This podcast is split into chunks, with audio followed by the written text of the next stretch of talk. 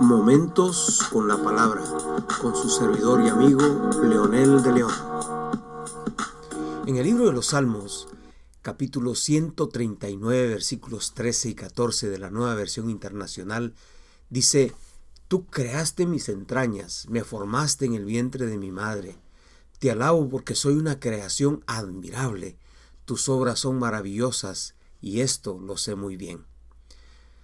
Uno de los maestros míos en la universidad, el doctor Samuel Pagán, en uno de los comentarios del libro los Salmos, dice, Este es un cántico extraordinario de alabanza y gratitud a la sabiduría y al poder de Dios.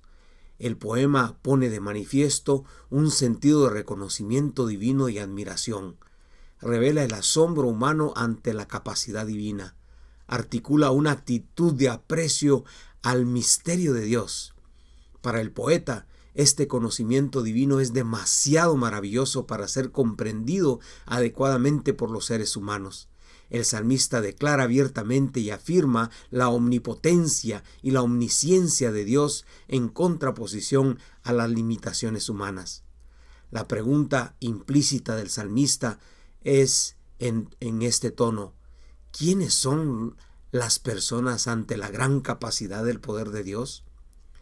En nuestro pasaje, el salmista en esta expresión, tú creaste mis entrañas, revela la profundidad de la sabiduría y el conocimiento de Dios, ese gran conocimiento que tiene por nosotros.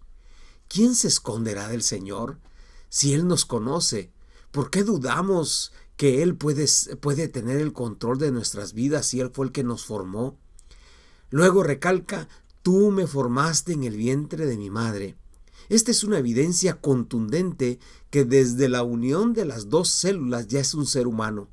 Ningún experto y científico nos puede venir a decir que un embrión es un conjunto de células en proceso para desarrollar a un ser humano.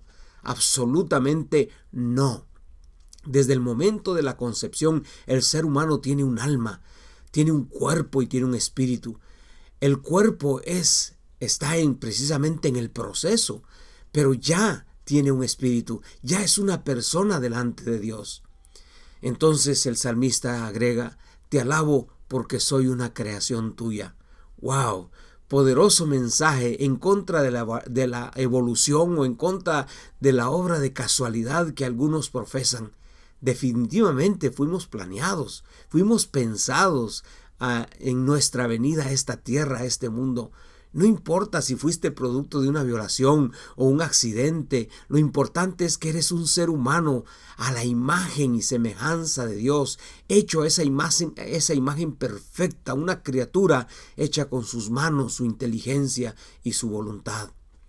Aquí tira a la basura todos esos argumentos que nos han hecho creer que somos inferiores a otros seres de otros planetas. Nos han querido convencer que somos nada ante un gran universo. Pero esta es una patraña del enemigo. Somos el centro del universo, lo quieran o no, lo acepten o no los disque expertos.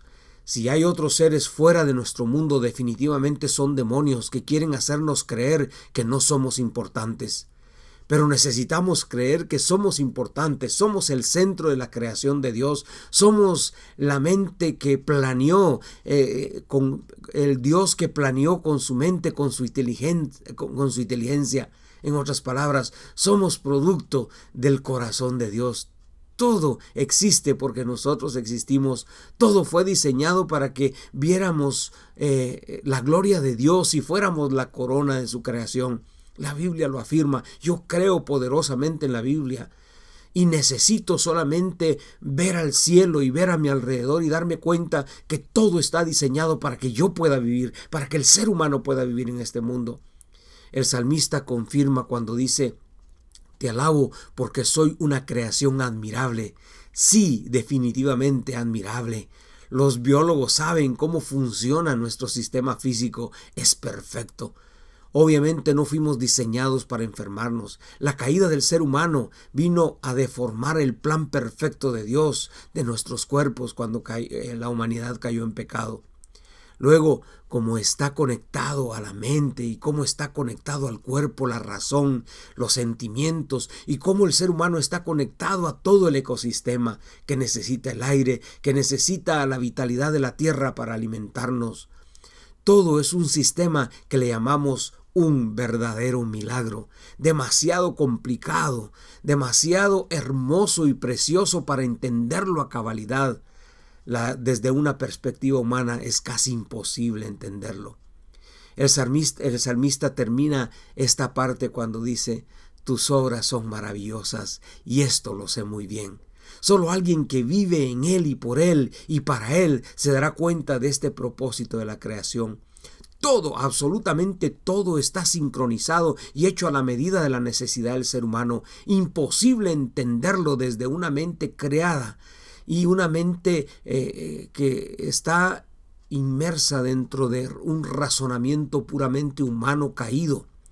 Menos lo va a entender un ateo, un prejuicioso, menos lo van a entender aquellos que se llaman pseudocientíficos, que tratan de estudiar la naturaleza y la realidad, pero con lentes de la evolución, con lentes prejuiciosas. Eso es imposible con lentes y, con, con lentes oscuros que no les permite ver la gloria de Dios. Nadie con una mente enferma podrá entender la creación. Nadie que no tenga el Espíritu de Dios podrá entender el propósito por el que vinimos nosotros a esta tierra. Qué hermoso privilegio el nuestro de pertenecer a ese Dios glorioso que nos hizo, nos formó y que nos hizo para Él. Somos no solo sus criaturas ahora, pero somos sus hijos porque lo hemos adoptado como Padre. Y si usted no lo ha hecho y usted quiere entender esa complejidad, quizás no a profundidad en esta tierra, pero cuando estemos en su presencia vamos a entender cada detalle. Por ahora me conformo saber que fui hecho a la imagen y semejanza de Dios. Ore conmigo. Amado Dios, gracias porque nos hiciste importantes. Gracias porque nos hiciste, Señor, parte gloriosa de tu plan y de lo que tú tenías en tu corazón y en tu mente. Por eso te adoramos. Gracias, Señor, porque aunque el mundo nos quiere engañar, aunque los ateos y todos aquellos enemigos de Dios quieran engañarnos, nosotros sí creemos que tú eres Dios, el Dios poderoso que crió los cielos y la tierra y nos hizo conforme a tu imagen y semejanza. Gracias en el nombre de Jesús. Amén y amén.